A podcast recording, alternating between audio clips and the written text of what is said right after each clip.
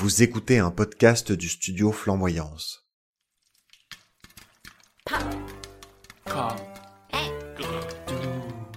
Bonjour et bienvenue dans la deuxième partie de notre épisode de Popcorn Aigre Doux.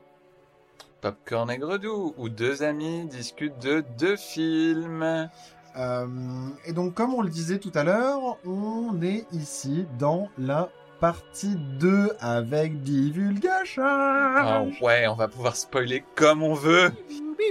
Spoiler alert. Donc, si vous n'avez pas écouté la première partie, écoutez-la parce que c'est vraiment la suite de la première partie de l'épisode. Où, mais cette fois-ci, on se permet de divulgacher. Donc, on va parler d'arc narratif des personnages, d'évolution, de la fin, de chacun des deux films. Et on vous le rappelle, on compare aujourd'hui V pour Vendetta de James McTeague avec Snowpiercer, le transpersonnage de Bong Joon-ho. Et donc, Michel, est-ce qu'on parle du personnage de Nathalie Portman? Alors, bon, euh, moi j'ai un truc à dire sur le personnage de Nathalie Portman. C'est parce que on a regardé le film en anglais et Nathalie Portman est une actrice américaine euh, qui là donc est censée jouer une personne euh, d'origine britannique. Et euh, Nathalie Portman est une très grande actrice. Elle, a beaucoup de qualités. Celle qu'elle ne possède pas, c'est celle de faire un accent britannique convaincant. Bah, C'est toujours un peu forcé, quoi. Après, toi, tu parles vraiment très bien anglais. T'as vécu en territoire anglophone euh, pendant Et- longtemps. donc Et je, et je repères pense bien. que je le remarque davantage maintenant parce que je- la première fois que je l'avais vu, j'étais, euh, j'étais, euh, je m'étais pas fait la réflexion, mais c'est vrai que même quand j'étais en Amérique du Nord, les gens utilisaient l'exemple de Nathalie Portman comme une actrice américaine qui n'avait pas réussi à bien faire l'accent britannique. Un autre exemple, c'est Keanu Reeves dans euh, Dracula euh, de euh, Francis Ford Coppola. Keanu Reeves, qui, rappelons-le, est l'acteur qui joue Neo, par exemple, dans Matrix, ou qui joue dans John Wick. Exactement. C'est vrai que revoir V pour Vendetta aujourd'hui, c'est vraiment quelque chose que je remarquais beaucoup à propos du jeu de Nathalie Portman, ce qui m'a un petit peu distrait, je t'avoue. Euh, mais en dehors de ça, je trouve qu'elle joue bien son rôle de son personnage qui s'appelle Evie, euh, qui est une, euh, une personne qui est prise malgré elle dans, les événements du film. Elle se retrouve, elle est sauvée in extremis par le personnage de V au moment où elle se fait agresser par des hommes du gouvernement. Et à cause de ça, euh, en fait, elle se retrouve un peu euh, mêlée à- à- aux affaires de V. Ouais. Et à la fin, euh, ça prend un tournant plus dramatique, Louis, si tu veux en parler. Non, si on continue, en fait, ce que je trouve intéressant avec le personnage de Evie, donc joué par Nathalie Portman, c'est que c'est. Euh, En fait, c'est le spectateur.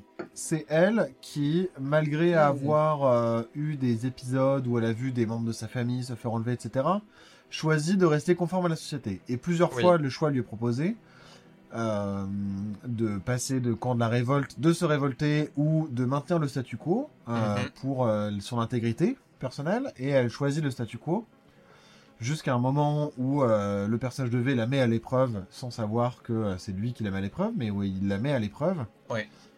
Et, euh, et où finalement, en fait, elle se renforce à ce moment-là. Elle se dit, ok, en fait, je prends le temps de la révolte. Et pour moi, c'est un peu une métaphore du spectateur qui, c'est pareil, tu vois, lui, Ah. dans sa vie quotidienne, euh, enfin nous, en fait, toi, moi, les autres, Oui, et également des autres personnages du film qui, dans leur vie quotidienne, bah, en fait, sont chez eux, regardent la télé, maintiennent le statu quo, vivent leur vie, essayent de dissiper la peur parce qu'ils ont peur. Il y a quand même une... Le film insiste beaucoup sur la peur et comme Oui. euh, vecteur de contrôle politique. Et, euh, du coup, euh, bah, parce qu'on a peur, et ben en fait, on maintient et on a beau penser des choses, on fait en sorte de maintenir le statu quo parce que c'est ce qui nous protège. Oui. Et euh, je trouve que la transformation du personnage d'Evie va de pair avec la transformation de la société qui finit par se révolter en masse oui. euh, par, euh, par ce biais-là, en fait. Et, Mhm. et, et, et- et je pense qu'il y a aussi une adresse au spectateur. Et de dire, regardez Evie, vous pouvez faire pareil. Vous pouvez surpasser vos peurs. Ouais. apprendre à ne pas craindre la mort et mourir pour la bonne cause et le grand soir. Oui, non, mais après, je trouve ça intéressant ce que tu dis sur euh, la- le, le fait que Ivy représente le, le spectateur. Et je pense que ça doit être vrai dans une certaine mesure. Dire un tout- une toute petite chose, c'est de la même manière qu'Ivy représente le spectateur, le personnage de V, c'est personne. On Hmm. voit jamais son visage, il est complètement invisible, il a un passé qui est sombre, et en fait, on verra, il, il- il est personne, et en fait, il est presque l'idée qu'il prétend incarner. Oui. Et d'ailleurs, il, euh, il le répète lui-même, genre. euh, Et d'une certaine manière, même si là, bon, il a des impacts concrets, il n'existe pas. Et je trouve que ça renforce justement, euh, pour moi, cette impression que donne à voir que Ivy, c'est le spectateur, Hmm. et qu'il est guidé par, par l'idée, en fait, ou par un- une masse un peu euh, inconnue d'un personnage masqué qui représente un idéal et qui lui dit quoi faire, quoi. Pardon. Du coup, je te laisse revenir à ton propos. Ok. Alors, hmm, parce que du coup, maintenant, j'ai deux choses à contredire. On a compris que Aigre était Michel dans cet épisode. Alors, Louis est parti dans une campagne pour faire croire à tout le monde que je suis aigre dans cette émission, alors que c'est un rôle qui est partagé par nous deux. Euh, Bref, je me révolte contre Louis ce soir, et euh, je suis d'accord avec toi, dans une certaine mesure, sur le fait que le le l'arc narratif, le, trajet que prend Ivy dans ses positions, dans ses opinions, est euh, probablement le, trajet que les, personnes qui ont créé ce film cherchent à, montrer aux spectateurs. J'espère que le spectateur passe aussi par ces états. Malgré tout, l'élément qui permet à Ivy de passer de je suis une personne de la société qui voit des injustices dans la société, mais en même temps, je ne cherche pas à faire plus que ça à cause de la peur, à cause de la pression de la société. C'est pas pour dire que c'est sa faute, c'est juste c'est comme ça. Euh, elle passe à personne vraiment en révolte. C'est euh, quand même des actions euh, euh, dépourvues de toute éthique où V euh, kidnappe Ivy lui fait croire qu'elle est en prison, la torture Ouais. physiquement et mentalement pendant des mois. Vous m'avez torturé. Pourquoi? Tu disais vouloir vivre en ignorant la peur. J'aurais souhaité un moyen plus doux, mais il n'existait pas. Mon Dieu. jusqu'au moment où elle abandonne tout euh, pour une cause. Et, euh, et je dirais... Et, et c'est quelque chose que je trouve intéressant du coup dans ce film V pour Vendetta et c'est pour ça que je trouve que ça ça ressemble pas aux films d'Hollywood en tout cas qu'on voit aujourd'hui euh, où par exemple euh, j'ai entendu bon, je je l'ai pas vu je peux pas trop juger mais que euh, Captain Ameri- euh, Iron, Man euh, versus Captain America Captain America Iron était Man. un film politique. Je ne l'ai pas What? Vu. Bref. Bref. À la limite, Black Panther, pour les films du Marvel, euh, du Marvel Universe, euh, c'est plus un film politique pour, sa portée, pour son symbole. Mais bref, je vais pas partir là-dedans.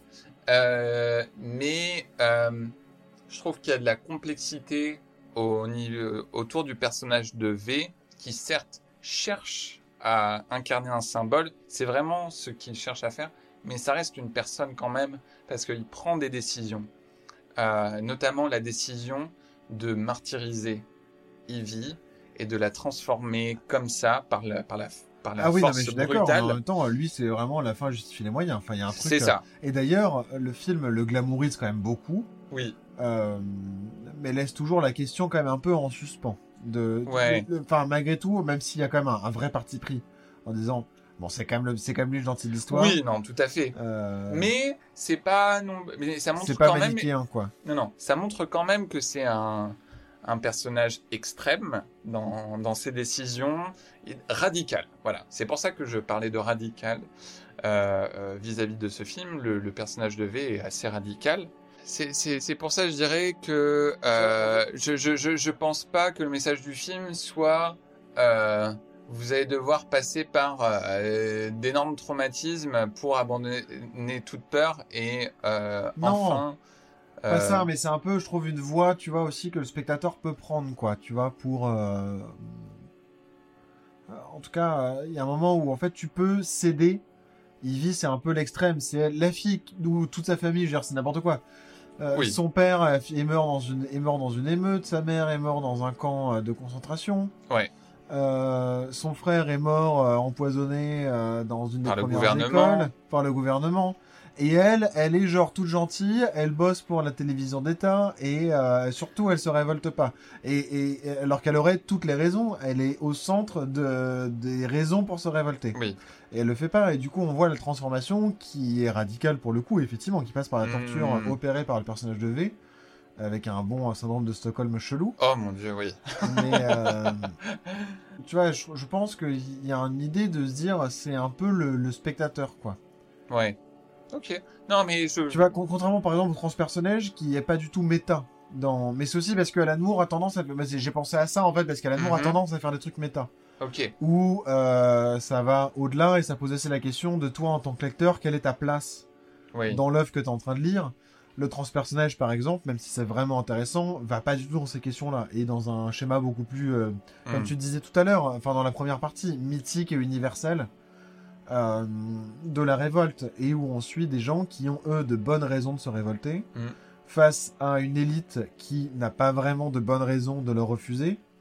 Et pour finir, sur un dilemme euh, de perpétuation et euh, du, du- du- de l'équilibre des choses, où en fait, pour que les choses fonctionnent, il faut qu'elles aient un équilibre. En fait, la situation qui avait l'air d'une situation précaire et forcée était en fait une situation dont l'équilibre était pensé. Oui.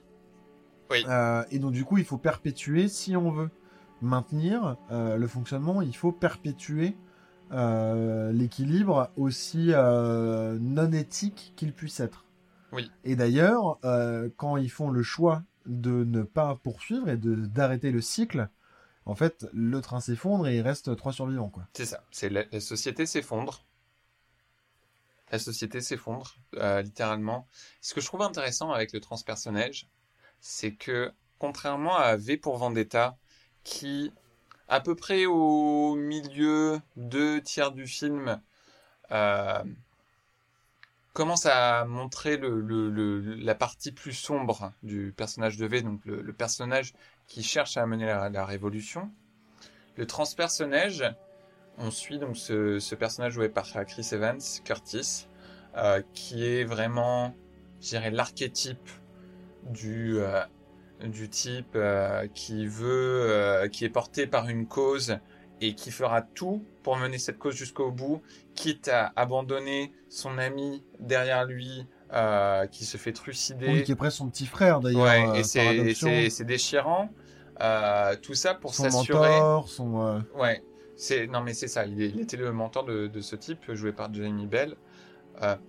Et il va jusqu'au bout. C'est il y a un côté sacrificiel, Mm. presque messianique. Et Oui, carrément. Bah d'ailleurs, oui, oui, tout à fait. Je trouve que la, la- la propriété messianique, en tout cas du personnage de Curtis, elle est Ouais. entretenue aussi dans la diégèse du film par Oui. les... mais c'est à la fin en fait que tout à coup on te, on te donne un coup là sur la tête pour te déconstruire complètement le personnage et te dire en fait Curtis depuis le début c'est un mec certes poussé par la misère et le désespoir mais qui tuait des gens euh, faibles pour les manger parce qu'ils crevaient la dalle au bout du train qui a tué une femme qui a bouffé des bébés enfin c'est un monstre Le bébé, c'était Edgar. Et le type au couteau, c'était moi. J'ai tué sa mère. Et lui, c'est un peu une forme de rédemption. En fait, c'est ça, ouais. Mais euh, j'ai trouvé ça intéressant que du coup, on te, on te porte avec ce personnage et tu tu t'y attaches et tu as envie de le voir réussir. Et la toute fin, là, ça genre, Ouais. paf Euh, Mais justement, je trouve que le film prend toute sa force à ce moment-là. Tout à fait. Euh, parce que du coup, c'est aussi, bah, en fait, on est tous des êtres humains, quoi. Il y a un moment, Oui. et, et ça rejoint presque, tu vois, les, les, les propos, euh, l'existentialisme, quoi. Tu vois, de Sartre, de, en fait, on, on, est aussi une suite de choix, et en fait, on peut toujours faire le choix. Oui. Et c'est pas parce que t'as mangé des bébés et euh, tué des femmes et que tu peux pas, euh, en fait, choisir de faire rédemption et mettre en place des actes qui, euh, pour survivre, même si du coup, là, c'est lié à, à lui et sa survie psychologique aussi, je pense. euh, Oui. Mais, mais, mais, mais, mais tu peux aussi faire ça. Et en fait, tu peux faire le choix de dire, bah, j'arrête de faire ça. En fait, j'ai compris et je fais Mm. autre chose.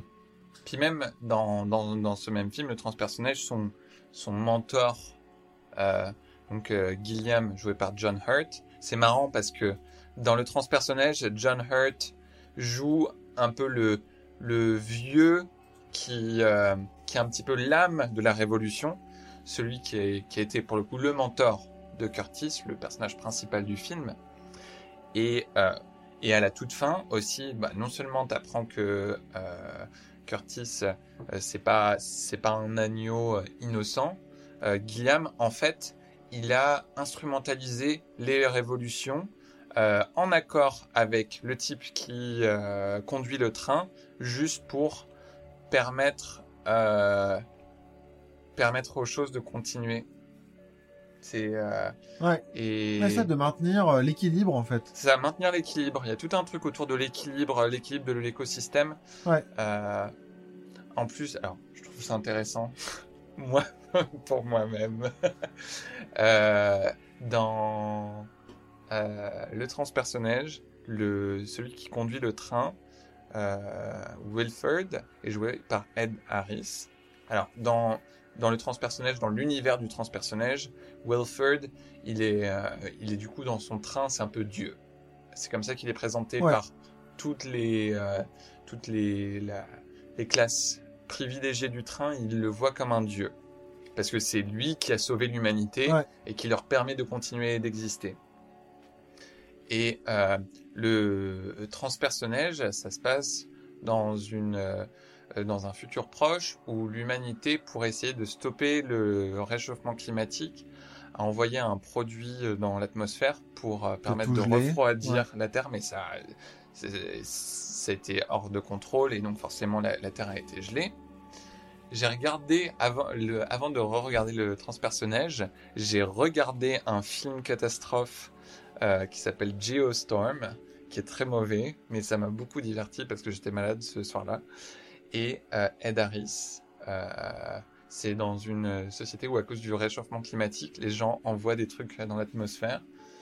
Et là, Ed Harris aussi a un rôle euh, ambigu. Je Ouais, n'en dirai marrant. pas plus, mais c'est pas du tout la même qualité. Par contre, c'est pas le même le message politique.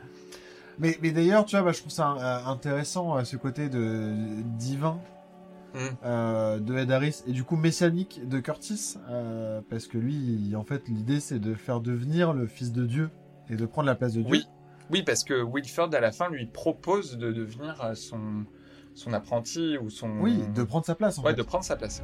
Je suis vieux. Je veux que toi, tu prennes le relais.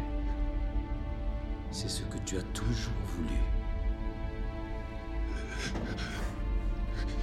C'est ce que Gilliam voulait aussi.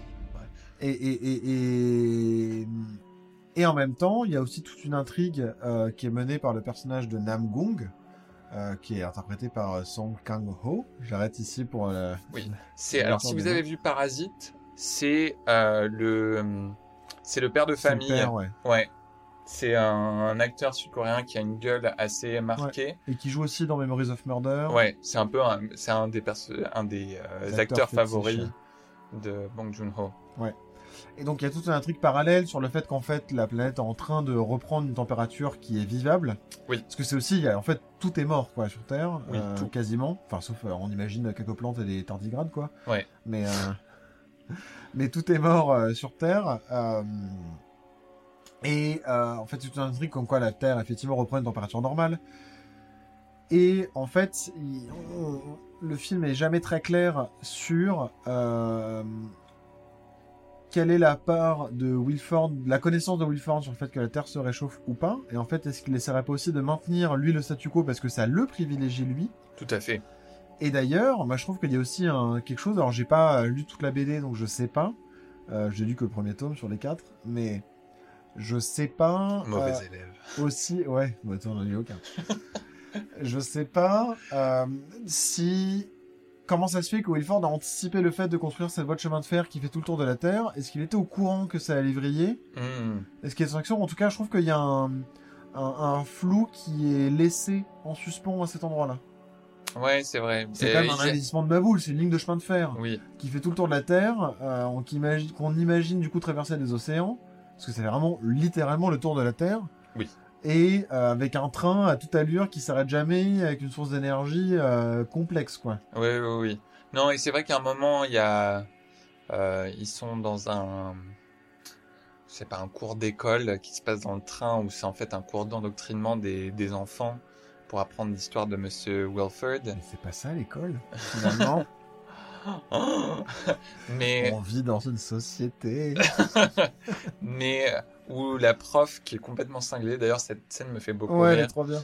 euh, dit explique que Monsieur Wilford a été moqué par tout le monde parce qu'il était visionnaire de voir comment euh, ça a été important de, de créer ce train. Aussi étrange que cela paraisse, les peuples de l'ancien monde montraient Monsieur Wilford du doigt. Ils lui reprochaient, le croirez-vous, de compliquer et de suréquiper ce merveilleux train. Oui, peut-être qu'il est euh, est dedans, mais il y a aussi euh, cette euh, alors ce que j'aime bien dans le transpersonnage, c'est que je trouve que malgré ce côté un peu épuré, on cherche à retrouver l'universel et le mythe, il y a quand même beaucoup de finesse dans chaque chose qui est qui est faite et qui est montrée. Mm, mm, mm.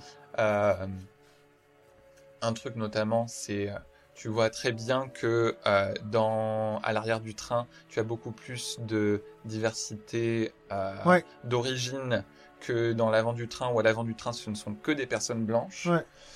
Et d'ailleurs que les personnes de couleur sont plus vite euh, ciblées Ouais. que les personnes blanches. Et à la fin, euh, bah, donc Curtis se sacrifie avec aussi euh, Namgung euh, pour sauver la fille de Namgung et le, fils de Tanya qui était joué par Olivia Spencer, très beau personnage. Et, du coup, les seuls survivants de l'humanité à la fin, c'est un peu comme genre en même temps cette, humi- cette humanité était tellement pourrie qu'à la fin, les deux seuls survivants, c'est une adolescente euh, coréenne et un petit gamin noir. Ouais. Euh, et qui se retrouvent quand même, ils sont pas sauvés, ils sont pas tirés d'affaire. hein. Ils se retrouvent euh, au milieu d'un truc polaire. Il y a un ours euh, polaire en plus. Ouais. Après, l'ours est plutôt vu justement comme une. Oui, non, mais c'est un truc positif. dire, ok, en fait, on peut vivre. si un ours survit, c'est que nous, on va y arriver. C'est ça. C'est un, un message d'espoir, mais l'espoir est pas non plus énorme. Ouais. Euh, J'ai trouvé ça intéressant. Ouais. De, de dire. Qu'il y a aussi un côté radical à la fin de dire, c'est quoi en fait Est-ce que cette humanité mérite d'être sauvée? Ouais. Là où V pour Vendetta euh, dit quand même, euh, si. C'est juste, il faut, il faut réveiller les gens.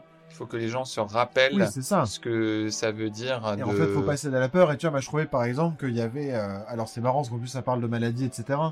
Euh, Oui. euh, Aujourd'hui, on pourrait voir une lecture complotiste de V pour Vendetta. mais nous, on a, enfin, mais personnellement, j'en ai pas une lecture complète. Non, non, moi non plus. Non, mais tu dis le film sortir aujourd'hui, par exemple, je Oh. pense que les gens pourraient tout à fait en Oui. avoir une lecture d'un film complotiste. Parce que ça, ça parle de comment le gouvernement a utilisé une pandémie pour asseoir un Son régime euh, euh, ouais. fasciste en utilisant la peur. Ouais. Et c'est en, en ayant vécu la, la pandémie de Covid, c'est difficile de ne pas y voir un parallèle.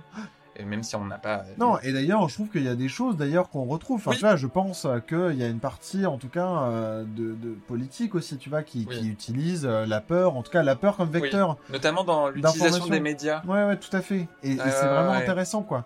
Euh, même si effectivement, c'est pas forcément les mêmes fins et c'est pas aussi euh, manichéen, quoique Van Oui. Vendetta est pas si mani... enfin, pas, pas si manichéen que ça. Oui, je pense qu'il est pas si manichéen que ça. Mais, mais, mais, mais, mais en tout cas, évidemment, la réalité, elle est complexe et je ne pense pas que Covid-19 soit créé euh, par un, un laboratoire euh, français euh, pour permettre la réélection de Macron. Non. Je pense que le, le monde est un peu plus complexe que ça. En même temps, il y a des, je trouve que ça résonne aussi aujourd'hui, particulièrement sous ce prisme-là. Hmm. Mais je pense que c'est pour ça aussi que les Anonymous se sont saisis de cette image du masque de Guy Fawkes et, et que c'était si marquant. Oui. Et marquant par la masse, quoi. Et, et, et le film est un peu euh, une accumulation d'images un peu pop, Oui. euh, d'images fortes et pop, euh, tu vois, et de, de propos. euh, euh, puissant. Bah, parfois, je me suis un peu moqué hier, parfois, parce que le, le- je trouve que le personnage de V me faisait penser à, euh, un geek euh, qui a un fedora et qui lance euh, plein de phrases euh, super Oui. complexes. euh. Non, mais c'est ça qui lance des citations tout le temps. Vois euh, en moi l'image d'un humble vétéran de vaudeville, distribué vicieusement dans les rôles de victime et de vilain par les vicissitudes de la vie. Ce visage, plus qu'un vil vernis de vanité, est un vestige de la vox populi aujourd'hui vacante, évanouie. Cependant, cette vaillante visite d'une vexation passée se retrouve vivifiée et a fait vœu de vaincre cette vénale et virulente vermine vantant le vice et versant dans la vicieusement violente et vorace violation de la police. Mais et qui pense être super malin Ouais. et plus malin que tout le monde et d'avoir mieux compris les choses, etc. Euh, Mais euh, qu'est-ce que j'allais dire? Quand même quelque chose que je trouve fin aussi dans V pour Vendetta, euh, c'est que ça montre à quel point les, les minorités sont toujours les premières cibles faciles lorsqu'on veut euh, asseoir un, un régime autoritaire. Ah bah carrément. Que ce soit effectivement euh, les personnes euh, de minorité ethnique ou les personnes LGBT ou les ou, personnes euh, de, de différentes communautés religieuses, Ouais. parce que de, dedans, il parle d'extrémistes religieux, euh, et je vais dire dans le, dans le contexte de l'histoire récente euh, européenne, extrémistes religieux, c'est dans l'inconscient associé aux personnes, aux extrémistes musulmans, Ouais. aux extrémistes islamistes, et et en même temps, le film montre justement, euh, enfin, essaie de, de montrer autre chose euh, de, de ça, euh, mais de, de comment le, le, le gouvernement fasciste dans ce film a utilisé ces minorités comme bouc émissaire euh, et pour euh, finalement euh, répandre la peur en disant mais regardez ce sont les homosexuels qui ont répandu les maladies ce sont les extrémistes religieux qui ont euh, fait ceci fait cela Euh, et euh, c'est aussi quelque chose qu'on retrouve beaucoup dans Handmaid's Tale la servante écarlate. ouais, la servante écarlate Ah, mais c'est horrible, moi j'ai pas réussi à dépasser la saison 2. ouais, c'est très difficile ouais, euh, c'est- très violent Pourtant, je suis pas très. Enfin, Ouais. c'est pas que je suis insensible, mais je résiste assez bien quand même. Hein. Et là, en fait, c'était trop, trop anxiogène pour moi. Ouais, c'est, c'est une série. euh, j'ai rarement ressenti autant de haine en regardant un, un truc à la télé, mais où ça me poursuivait, tu vois, où Ouais. euh, j'y repensais la nuit, j'y repensais le jour, et quand je regardais la série avec certains personnages qui sont juste atroces, euh, j'avais des, genre je me mettais à suer, Ouais. j'étais pas bien. Ça m'a vraiment marqué émotionnellement. Euh, mais euh, En parlant d'autres œuvres d'ailleurs que les deux films, là, on parlait de Santa Carla, est-ce qu'il y a d'autres œuvres qui t'inspirent la révolte? La chanson de Björk, Army of Me. Ouais, c'est bien, c'est déjà pas mal. Euh, si euh, une chanson de Janelle Monet que que j'écoutais pas mal, qui s'appelle Cold War. Quand je l'ai écouté la première fois, je je m'occupais pas tant des paroles que ça, j'entendais Cold War. This is what we're fighting for, c'est pour ça qu'on se bat. Cold War, c'est la guerre froide. Mais je trouvais qu'il y avait une énergie dans cette euh, chanson qui me ça me ça me donnait de la force et ça me donnait l'impression que j'étais en train de, de marcher là pour euh, et que personne ou rien pourrait euh, m'abattre. Euh, Donc Cold War, c'est vraiment une chanson qui me qui me donne cette énergie un peu de révolte. C'est vrai que la chanson c'est intéressant parce que moi d'une manière générale ce qui me révolte c'est les choses qui me... Enfin, souvent je dis pop pour euh, signifier ça, c'est c'est des- c'est-à-dire des choses qui offrent des tableaux euh, frappants et, et marquants et qui du coup vont me donner une, euh, une image un peu forte. Et donc la chanson par exemple le, le permet ça parce que c'est... La révolte pour moi elle est aussi... Elle se passe dans l'émotion, elle se passe pas que dans le, la, la raison et la réflexion Et qu'elle est aussi attachée à l'émotion. C'est forcément un geste émotionnel à un moment de, se révolter. C'est pas juste un geste de raison, parce que sinon, en fait, on passe par la diplomatie ou etc. Ou, en bout de course, hein, par, la révolte, à un moment, elle passe par l'émotion parce qu'elle est physique, elle, nécessite un engagement qui est pas juste l'engagement de la raison. Euh, et je trouve que la chanson, euh, c'est assez pertinent pour ça. C'est vrai que ça me fait penser à cette chanson de, de Nina Simone. Ouais. euh, qui s'appelle euh, I know euh, I've got, but I've got, tu sais, euh, où elle, elle énumère euh, Ouais. les choses où elle dit j'ai pas d'eau, j'ai pas de nourriture, j'ai pas de pouvoir, j'ai pas de terre, etc. Par contre, j'ai ma main, j'ai mon foie, Ouais. j'ai mon sexe, j'ai mon visage, j'ai mon sourire. Et puis Nina Simone, et c'était une révoltée dans, son, dans sa Et posture. j'ai la vie, et c'est une chanson qui est très puissante. Il y a plusieurs versions, des, des versions plus tranquilles. Des, j'ai une version assez punchy que j'aime bien. Mmh. Euh, mais c'est pareil, parce qu'en fait, ça me donne une vraie énergie et ça me met dans l'émotion de la révolte. Ouais, Euh, et du coup, moi, j'ai eu parfois des images de révolte en tête, etc. Et il y a des. Par exemple, le jeu vidéo. Moi, je suis un grand joueur de jeux. Oui. Euh, j'y passe vraiment. Enfin, pas énormément de temps, mais j'y passe du temps. oui, quand même. Non, mais tu vois, le jeu vidéo ou la lecture, par exemple, me mettent rarement dans des émotions de révolte. Mmh. Euh, alors que pourtant le jeu c'est interactif et qu'on est souvent amené à jouer des épisodes de révolte etc. Mais ça me met pas dans révolte dans le monde parce que c'est très statique, ça engage pas le corps. La musique et, et- et les livres c'est Oui. pareil, c'est plus difficile. La BD déjà c'est plus simple parce que ça offre des images graphiques qui restent et qui sont vecteurs d'émotions. Et, et Mm. les- la littérature c'est- difficile. Alors il y a des choses qui m'ont révolté ou qui m'ont amené à, à penser la révolte. Euh, mais c'est plus complexe que ça. Oui. Bah, c'est vrai qu'en lisant, il y a des choses qui m'ont révolté, des choses que j'ai lues euh, qui m'ont révolté. Alors, je, t'en ai parlé notamment avec euh, Vernon Subutex, le premier tome, j'ai lu que le premier, où il y avait des passages qui vraiment étaient trop difficiles pour moi. Je les ai lus, hein, mais où ça me mettait, pareil, ça me mettait dans cet état. Mais c'était pas la même révolte que celle dont je parlais avec euh, la chanson de Janelle Monáe, euh, Cold War, où c'était quelque chose d'un petit peu d'entraînant, où je me sentais, euh, euh, j'avais plus de force en moi. Là, c'était en lisant Vernon Subutex, j'étais révolté plutôt dans le sens où ça me, ça, m'offusquait. Je me disais, mais comment est-ce qu'on peut écrire ça? Euh, Et du coup, je me demande si j'ai bien compris le livre ou pas. Mais, c'est vrai que tu vois, moi, à contrario, euh, Virginie Despentes, moi, ça me met dans un bon état de révolte. Quoi, ouais, Moi, j'ai envie de me dire, non, mais allez, en fait, on y va et on casse tout, quoi. Tu ouais, vois ouais, ouais. Mais euh, c'est pour ça, que je me dis peut-être que je suis passé à côté de ce livre, et c'est pas grave. oui, Euh, c'est comme ça. c'est hein. comme ça. C'est comme ça que tu l'as reçu. C'est euh, comme ça que je l'ai reçu. Et euh, euh, non, mais après, ce que je pourrais conseiller pour les gens qui aiment euh, des livres pop, qui sont euh, sympas, qui parlent de révolte, euh, j'ai lu les Hunger Games et j'ai été surpris en bien, j'avoue. Je les- ai lus comme lecture du soir et je les ai trouvés beaucoup plus intéressants que les films, même si les films sont de plutôt bonne facture comme film blockbuster. J'ai trouvé que le propos dans les livres était beaucoup plus fin et euh, beaucoup moins manichéen. Euh, entrait beaucoup plus dans la, la profondeur bah, des, des traumatismes, du, du prix qui vient avec le fait de, de devenir un symbole de révolte. Euh, qui est quand même évoqué dans le film assez fortement, mais qui est beaucoup moins glamorisé, je trouve, dans le livre.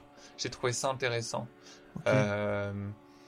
mais pour revenir aux deux films dont on parlait, V pour Vendetta, c'est un film qui m'a marqué émotionnellement quand je l'ai vu quand j'étais adolescent, parce que c'était euh, quelque chose ouais, qui me montrait la révolte sous un angle, sous un angle plus positif, hein, genre empowering, je sais pas, En- moi, j'aime bien en puissance en puissance.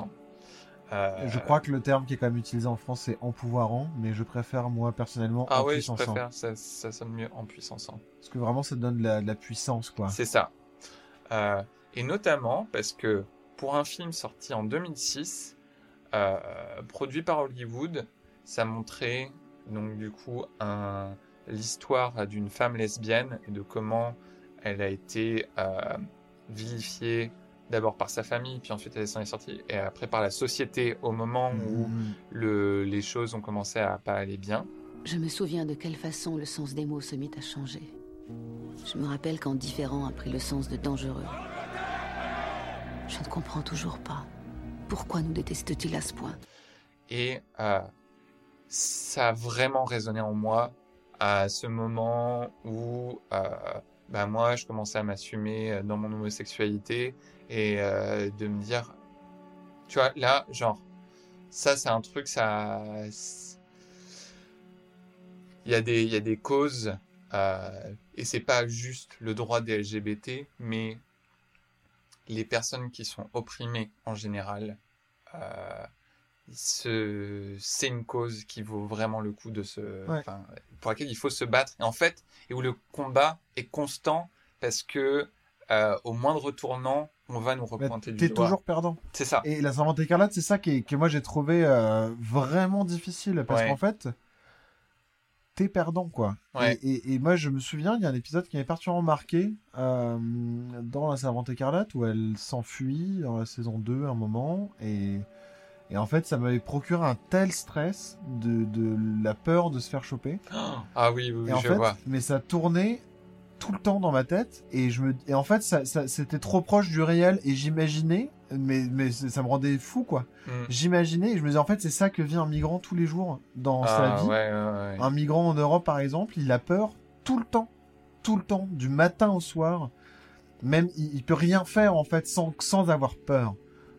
Tout le temps et une peur intense, une peur vivace de retourner dans le l'enfer quoi. Ouais. Et, et, et, et en fait, ça, c'était, c'était trop difficile pour moi à gérer. ouais, ouais. Et, je suis d'accord avec toi, je trouve que c'est des choses où du coup tu dis, mais en fait, il faut y aller, quoi. Et que ce soit effectivement des oppressions qui sont liées à la classe sociale, qui soient liées Oui. à la race euh, sociale, ou soit liées euh, aux l'orientation sexuelle, ou à encore tout un tas d'autres, Oui. d'autres sujets, quoi. Parce que, en fait, t'es, t'es forcément perdant quand tu fais partie de ces, de ces catégories-là. Tu peux jamais, tu peux jamais gagner. Et donc, Ouais. il faut juste se battre tout le temps pour euh, rééquilibrer au maximum le jeu, parce que de toute façon, t'es perdant. Est-ce que tu te souviens d'un moment où tu t'es révolté? Ah, ou moi, je me suis révolté? C'est non seulement tu t'es senti révolté par quelque chose, mais tu, es- tu as pris les actions, quoi. Ouais, moi, j'ai un passé militant euh, Bah oui. euh, fort, et ouais, ouais, ouais, j'ai souvent été bah, en manifestation, euh, je me suis parfois battu en manifestation, ou par manifestation. Ouais. Euh, pas souvent, mais ça m'est déjà arrivé. Euh, oui, j'ai collé des affiches, etc. euh, et ouais, ouais, c'est chouette. Et j'ai accompagné récemment, alors j'ai pas pu participer, mais des, des amis coller des affiches dans, dans, dans les rues, c'était chouette, ouais. Ouais. Et du manière générale, la révolte, c'est quand même quelque chose qui me parle. Et que j'aime bien, et que je trouve qu'on qui est pas assez valorisé. Ouais. Cool. Et toi? En général, je trouve que je suis plus facilement révolté quand je vois des injustices commises contre des personnes qui sont proches de moi. J'ai- plus facilement l'envie d'aller gueuler, en fait. Euh, mais j'ai appris avec le temps, euh, et c'est toujours quelque chose que je suis en train d'apprendre, d'apprendre à me révolter aussi pour moi-même, pour, pour ma propre cause. Et euh, une fois où j'ai dû le faire, et c'est un aveu c'est pas honteux, mais c'est un moment que j'ai vécu avec beaucoup de honte. Une fois, je me suis fait avoir dans la rue, je me suis fait manipuler par des gens qui m'ont euh, euh, extorqué de l'argent en me faisant croire que c'était pour une cause, euh, pour euh, soutenir des jeunes. Et ce, donc ce même jour-là, je je me suis retrouvé du coup à pas me sentir bien toute la journée dans la rue. En plus, j'étais venu euh, juste pour passer une journée dans cette ville-là. Et, euh, genre, j'ai petit à petit réussi à rebâtir suffisamment de, bah, de rage en moi pour aller les retrouver dans la rue et leur gueuler dessus. Et j'ai pas récupéré tout mon argent, mais j'en ai récupéré une partie. Et euh, ça a été un moment vachement fort pour moi de me dire j'ai réussi à j'ai réussi à, à, bah, me battre pour moi-même. Tu es maintenant un vrai Français. Ah C'était une blague. Mais voilà. Très bien. Est-ce que tu as un dernier mot à ajouter? Euh, je dirais juste que euh, les, les œuvres qui parlent de révolte, je pense que ce sont des œuvres qui sont importantes à montrer aux gens, en général. Parce que, et pas seulement dans le contexte de la dystopie, j'aime bien le, le, le contexte, enfin les, les œuvres dystopiques parce que ça permet de d'un peu jouer avec les réalités et d'aller dans les trucs un peu fous. Mais euh, voilà, je pense pas que la révolte ce soit nécessaire d'aller forcément jusqu'à aller euh, prendre des fourches ou des torches et aller dans la rue.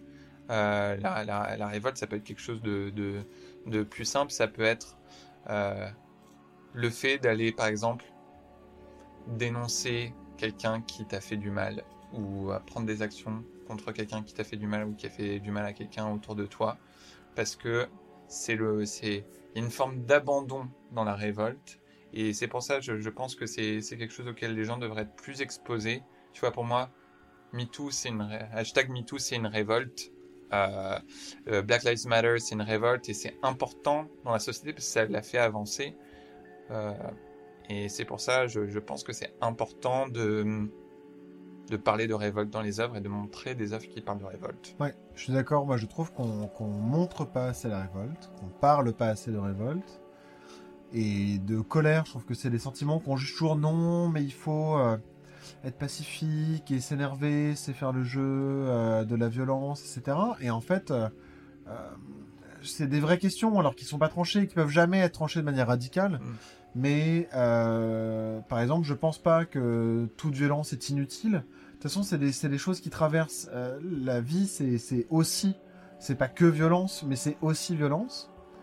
Euh, tu vois, par exemple, euh, parce que la révolte souvent, elle est, elle est souvent caricaturée aussi par la violence. Et, réduite à l'endroit de la violence, mais en fait, euh, même en soi, toute violence n'est pas qu'inutile et, elle est parfois nécessaire. Pas toujours. En tout cas, c'est toujours une question qui doit, qui doit être posée en permanence. Et la colère, par exemple, c'est un sentiment qui est vraiment intéressant. C'est un sentiment qui, de toute façon, nous vivons et nous traverse. Qui, je pense, il y a quand même pas mal de gens qui expriment la violence. En fait, et parce qu'il y a des manières légitimes d'exprimer sa violence et sa colère. Oui, il y a des manières acceptables par la société. Ouais, légitimes socialement de, de, de vivre sa colère et en fait d'être violent avec les autres et je trouve que c'est pas toujours très juste. Et, et, et en fait, j'aimerais bien justement qu'on réhabilite et que dès que toi tu veux euh, du coup dire bah non, mais en fait moi aussi je suis en colère, et ben souvent c'est bah non, mais quand même il faut, euh, faut pas, faut ci, faut ça.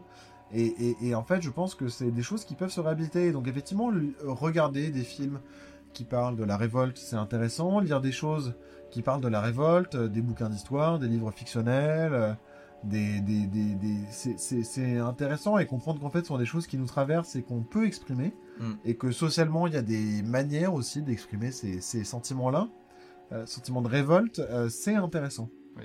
oui. Et ça se construit en fait et que, et que tout ça c'est aussi l'enjeu des rapports de force finalement qui s'exercent dans la société et que du coup euh, la révolte c'est entretenir un rapport de force et en fait c'est capital. Parce mm. que euh, sinon, en fait, c'est le rapport de force qui maintient pour le coup des équilibres euh, qui permettent des choses, quoi. Et parfois, bah, de, oui, de déséquilibrer des jeux, mais à, des, à l'avantage du plus grand nombre ou de certaines personnes. Et c'est important d'en prendre conscience en tout cas et de choisir de ce qu'on veut faire de ça. Oui. Et de toute façon, je, je pense que là, euh, l'art et des œuvres euh, en général, euh, et n'importe quelle chose qui peuvent permettre de d'avoir une réflexion qui nous sorte du manichéisme, ouais. du euh, c'est bien ou c'est mal. Euh.